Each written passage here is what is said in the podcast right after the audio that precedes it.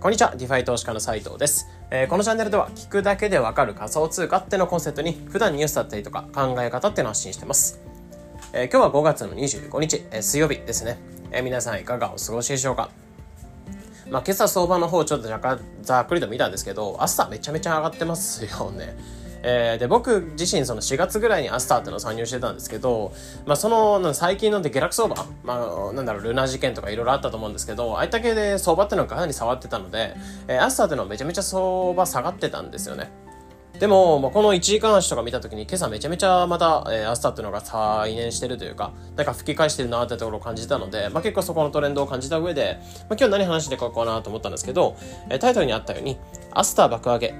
ってことで、えー、トップ5の DeFi を解説ということで、まあ、アスターっていうのが盛り上がりそうっていうか、またまたちょっと注目さ浴び、まあ、浴びるところではあるかなという、まあ、そのトレンドに乗っかったというだけの話なんですけど、アスター系の DeFi っていうものに特化して、えー、今回預かり資産、えー、DeFi ってものが仮想通貨の銀行ってものになるので、アスターっていう仮想通貨とか、あとはドルとか、まあ、預けるような DeFi ってものが、まあ、その銀行ってものがあるんですけど、そこの DeFi っていうのに特化して、えー、まあ、よく預けられてる、よく使われてる DeFi、預かり資産トップ5っていうのをこれ、それぞれ、えどういったものがあるかっていうところをざっくりと解説していこうかなというふうに思います。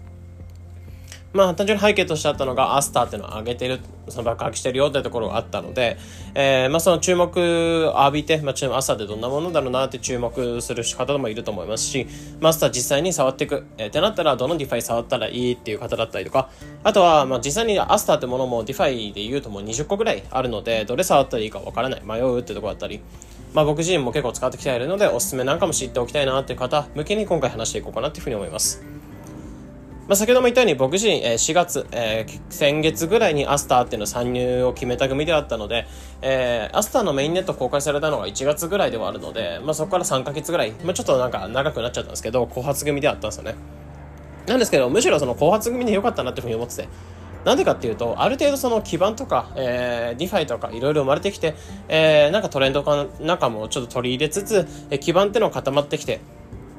まあ、そのタイミングで参入できたかなってところを思うので、ある程度固まったタイミングでリサーチする内容なんかもあって、まだまだ進行でよく見えないっていうよりかは、割とその先が見えてくるようになったかなっていうふうに、その状況で参入できたかなと思うので、個人的にはちょっとまあそのタイミングで遅れちゃったんですけど、いいかなというふうに思ってます。でもちろん今後の成長、まあ今、まあ家庭ではあって、今後成長っていうのもどんどんどんどん期待しつつ、えー、使っていきたいなってところを思うんですけど、まあ現状ある程度その基盤っていうのは固まってきたなって思うふうに思うので、今のアスターの市場っていうのをざっくり見ていこうかなっていうふうに思います。なので、今の預かり資産トップの DeFi っていうのを単純に知っておくことで、アスター系で触っておいた方がいい DeFi というか、えー、どういったものを触った方がいいよってとこだったり、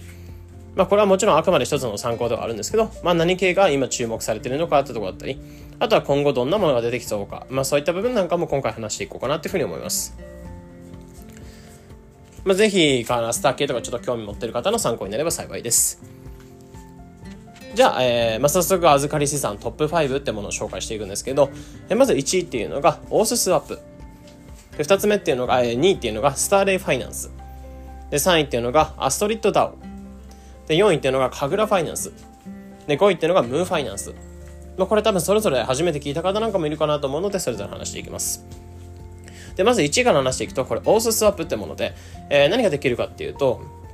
通貨同士の交換、えー、普通に仮想通貨同士の交換をすることができるって感じではあるので、まあ、例えば、アスターとドルを交換したりとか、あとは、えー、BNB とか、その BUSD とか、えー、他のチェーンのえー、コインとか、まあ、B、そういったものを超交換することができたりとかっていう感じで、まあ、仮想通貨の交換に使われるような場所になってます。で、あとは通貨の融資、まあ、ファーミングとか、えー、流動性マイニングってのができるようになってて、まあ、お金を、えー、提供して、まあ、流動性提供して、で、それで LP、まあ、小量務収書をもらって、その領収書を再度かけていくと、えー、ARSW っていう、まあ、オーススアップのトークンが配れる。まあ、普通に、えー、まあ、今まで他の DeFi とか触ってる方に関しては、えー、やったことあるかなと思うんですけど、まあ、普通にファーミング、まあ、通貨の融資っていうのができるような、なるような、プラットフォームになってます。で、2っていうのが、スターレファイナンス。まあ、これに関しては、通貨の貸し付け、まあ、レンディングってところでできるのって、えー、マスターを貸し付けたりとか、ドルを貸し付けたりとか、いろんな、えー、レンディングっていうのができるようになったりとか、あとはレバレッジっていうのをかけた、えー、貸し付けっていうのができるようになって、まあ、魔界っていう場所を使っていくとできるんですけど、まあ、魔界ってなんかその名前が、えー、魔界のディファイとかあると思うので、ややこしくなるんですけど、本当に魔界その名の通り、普通にアスターとか預けていくと、そのレイっていうトークンがめちゃめちゃ高い利回りでもらえるって感じなんですよね。なので、お金を貸し付けたりとか借りたりとか、まあ、ドルを借りたりとかって、そのアスターっていうものを預けて、まあ、貸し付けて、それを担保にドルを借りて、まあ、他のことで、えー、運用していくとかってこともできると思うので、そういった感じで、えー、主に通貨の貸し借りっていうのができるようなのが、このスターレイファイナンスになってます。で、僕自身この Starlay Finance と ArthSwap っていうのは結構メインに今使ってる、えー、 Astar 系であればメインに使ってるって感じで、えー、どう使ってるかっていうと、 Starlay Finance ってものに、えー、普通に Astar のネイティブトークンをかけていく。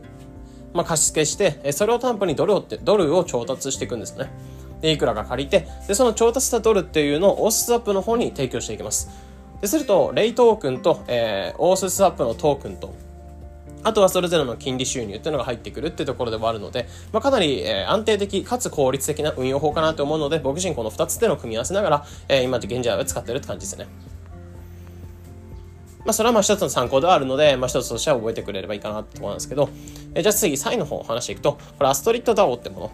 これ何するかっていうと、ステーブルコイン、えー、 BAI っていう、BAI、えー、 BAI っていう、まあ、ドルのコインを発行してくるようなプラットフォームになってます。で、やり方としては、 Astar っていうネイティブトークンを wrapped Astar っていう、まあ、そのラップして、まあ、コンバートして、え、交換をして、で、交換をして、それを担保に、まあ、過剰担保、まあ、かなり、え、多くの、借りるよりも多くの担保っていうのを使って、え、 BAI っていうのを発行できるようになってます。で、この BAI っていうのを発行する際に金利っていうのはかからずに、えー、単純にその Astar というものを持ってれば金利ゼロで、えー、まあそのステーブルコインが、まあ、借りられるよってところではあるんですね。そういった感じでたくさんの Astar とか持ってるんであればこの BAI を発行できるよっていう場所になってます。まあ、これは例えば、えー、BNB チェーンとかで言えば、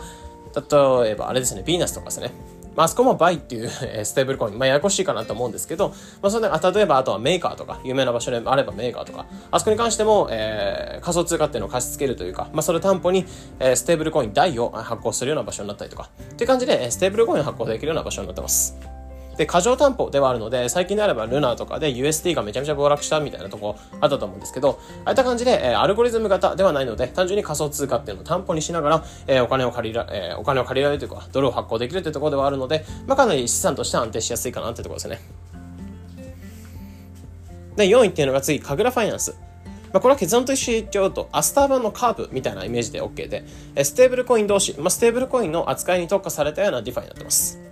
で、これはステーブルコイン同士の交換、まあ、スワップができたりとか、あとはステーブルコインっていうのを貸し付けて、貸し付けるというか、融資をして、でそれで利回りを得ていくような、まあ、プールとファームっていうのがあって、そこに、えー、お金を融資して、えー、利回りを得ていくようなやり方になってます。なこれはカーブとか使っている方とか、有名なものを使っている方に関しては、まあ、結構わかりやすいかなって。なので、ステーブルコインとか同士とか交換するんであれば、この Kagla Finance を使った方がいいかなってところですね。あと5位っていうのはムーファイナンス。まあ、これはアスタ版のそのコンベックスファイナンスみたいなもので、えー、をイメージしてもらえば OK で。まあ、これはイーサリアムとかでコンベックスファイナンスっていうものがあると思うんですけど、まあ、それがアスターに来てるみたいな感じですね。なのでやることとしては、えー、さっき言ったカグラファイナンスってものと提携をしているようなものになってて、えー、まあ、カグルの報酬をブーストしてくれるようなものになってます。なので、えー、このカグラファイナンスってもので、カグルっていうのを得ていくのももちろんそうなんですけど、そこで得たカグルっていうのを、えこのムーファイナンスの方にロックをしていくというか、まあ、カグルってものをムーンカグルっていうものに、えー、変換して、変換をして、えー、VE カグルっていうのをもらっておくと、まあ、一種のその貢献ポイントみたいなのもらえるので、そうするとカグル報酬がブーストされるって感じになってますね。なので、このムーとカグラファイナンス、この2つの組み合わせっていうのも、まあ、今後、まだまだ現在では実装されてないものになってくるので、今後話が進んでいって、まあ、この VE カグルっていうのが導入されたら、このカグラファイナンスってものも再度盛り上がってくるんじゃないかな。また、コンベックスとフォアブが盛り上がったような感じで、このステーブル系の DeFi っていうのも盛り上がってくるんじゃないかなというところを見てますね。で、これが5つ話してた特徴になっています。じゃあ、まあ、現状これを見たときにど、えー、アスターとしておすすめの使い方ってものはどんなものがあるかっていうと、まあ、先ほど言ったように、えー、 ArthSwap と Starlay Finance、この2つの組み合わせが一番いいんじゃないかなってところ僕自身思ってます。で、さっき言ったように、えー、アスターってものを担保に、えー、マスターってものを貸し付けて、それを担保に、まあ、レイっていうトークンと金利収入をもらいながら、えー、プラスアルファとしてステーブルコインっていうのを借り入れしていく。で、借り入れしても、レイっていうトークンの価値ってものが下がらない限りは、え借金しながら稼げるみたいなものになってくるので、結構、なんだろう、借りる金利よりも、えもらえるレイトークンの価値っていうのが多ければ多いほど、えリターンっていうのが大きくなる。で、非常に今、新しいものになってくるので、レイトークンも結構もらえるんですよね。なので、スターレイファイナンスからレイトークンがいっぱいもらいつつ、ドルを調達する。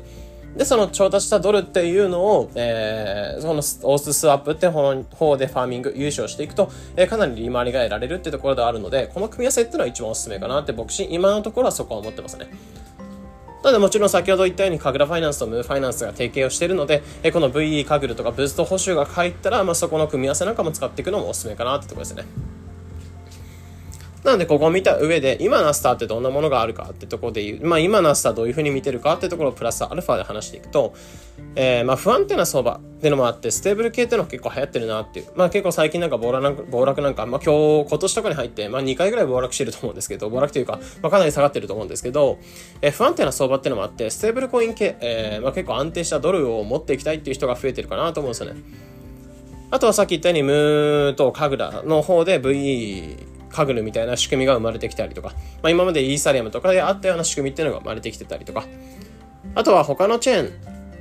で、今のカースターというか、もちろんそういった面なんかも期待されてるって面もあるんですけど、まあ、不安要素としては、他のチェーンとかの模造品っていうのは結構多いかな。模造品って何かっていうのは結局真似物ですよね。例えば、えー、パンケーキスアップ、有名なやつだとパンケーキスアップってもののなんか UI というか、そのウェブサイトのイメージにすごい似たような DeFi ってのはめちゃめちゃ多かったりとか、あとは実際にオースアップとかに関しても、あれ多分ユニスアップにほぼ真似たような感じじゃないかなと思うんですよね。で、あとは、えー、 Kagla Finance とかに関しても、えー、ステーブル系になってくるので、まあ、カーブよりも全然見やすいんですけど、まあ、その Kagla Finance、まあ、カーブを真似たような DeFi が出てきてるとか、まあ、結構その独自のなんかそのプロダクトってのはなくて、まあ、結構模造品というか真似物が結構多いので、そういった部分で、まあ、結局真似を使うんだったらメジャーな DeFi とか使っていきたいなっていう方が、えー、多くなってきちゃうんじゃないかなって不安要素なんかもあるので、まあ、そこはもちろんあるんですけど、やっぱりガス代が安かったりとか、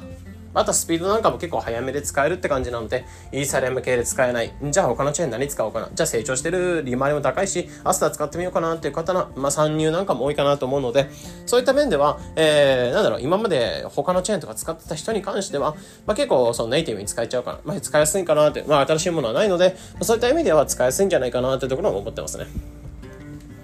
で、これが今のアスターってところで、じゃあここを見た上で、今後、えー、じゃあどのようになっていくかってところなんかも、僕自身の、えー、予想なんかも踏まえつつ、プラスアルファ話していきます。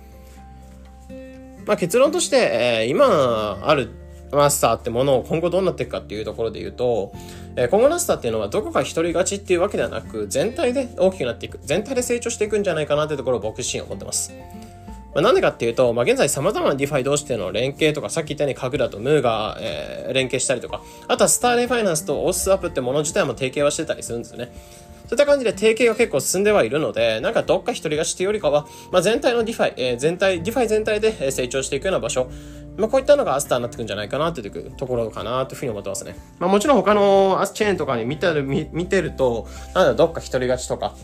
えー、どっかがぐんぐん伸びてるとかって見方になっちゃうんですけど、そういった提携ではなく、えー、この全体的に、えー、提携しながら、まあ、全体的に大きくなっていく。で、成長した後にどうなっていくかって感じになると思うので、まずまだまだスターっていうのは成長段階ではあるので、まあ、今後みんなで成長していくようなところになる。だからどこ使っといてもなんか損することはないのかなっていうふうに思ってますね。あと個人的に考えると、ステーキングできる DeFi ってものがまだこの上位の方に食い込んできてないなってところではあるので、そこは注目しておきたいなってところですね。まあ、結局ステーキングってそのネイティブトークンをかけるだけシンプルにできて、あとは利回りが非常に高い状態で、え、ネイティブトークンを運用できてっていうところではあるので、まあ、ただただお金をかけるだけで利回りが得られるっていうやり方なんですよね。まあ、投資をするって感じではあるので、他のチェーンとかでもステーキングってのは非常に伸びてて、多分イーサリアムであれば Lido っていうところでイーサリアムをかけて、そのステーキング証明書をもらって、その証明書をなんか活用できるような、市場が生まれたりとか、あとはアバランチってものでは BENQI Finance の、えー、リキッドステーキングってところを使うと、 AVAX ってものを S アバックスには変えて年7%、8%ぐらいで増やせたりっていうのがあったり。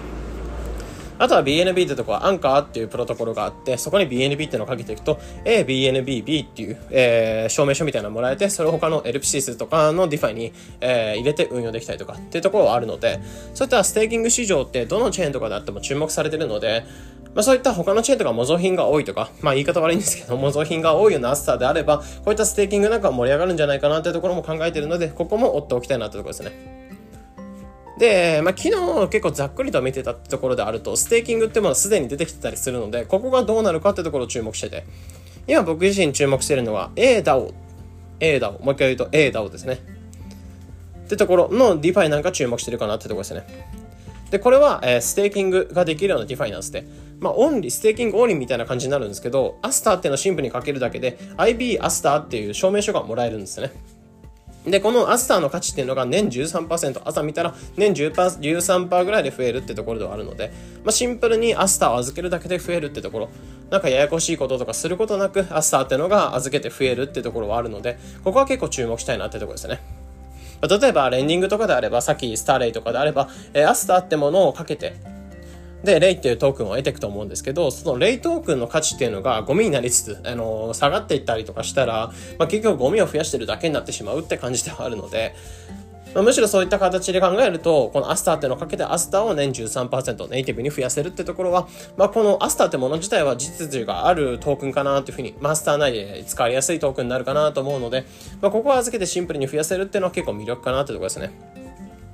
なので、この IB、アスターってものが今後他のプラットフォームとかで、えー、その証明書もらってるんで、その証明書を他のところにかけておくとさらに増やせるよっていうものも、えー、今後出てくるかなと思うので、まあ、この ADAO っていうところのステーキングがどどういったところと提携してくるかっていうところなんかも、まあ、今後注目しつつ、アスターを期待して使っていこうかなというところを考えてます。なので、えーまあ、今回話してた内容としては、と預かり資産トップ5ってものを話した上で、まあ、今結構ステーブル系が注目されてるよ。まあ、ステーブル系が注目されてたり、ブースト報酬の仕組み、まあ、他のチェーンを真似たような仕組みが生まれてきているので、まあ、そこの成長に注目しつつ、まあ、今後は、えーまあ、ステーキングなんかにも個人的な注目してるよってところで話していて、まあ、他のチェーンとかでもステーキングが成長してるってところがあるので、その証明書をどうにか活用するような形、まあ、ここにも注目しつつ、アスター使っていくといいよってところを僕自身の考えなんかも踏まえつつ、今回話していきました。まあ、参考になれば幸いです。えー、このような形でこのチャンネルでは仮想通貨についてできるだけ分かりやすくお伝えしております。日々の情報収集やトレードにお役立てください。えー、また無料で仮想通貨ニュースでの LINE だったり Twitter コミュニティの方にも配信もしてます。えー、ニュースを読む習慣つけたいとか仮想通貨のトレンドつかみたい、仮想通貨の勉強したい、まあ、そういった方は概要欄のリンクの方からコミュニティだったり参加できるリンクの方を載せておきますので、そちらから登録していただいて、それぞれがトレンドをつかむ手段としていただければなというふうに思います。というところで本日の配信これで以上になります。良い一日を。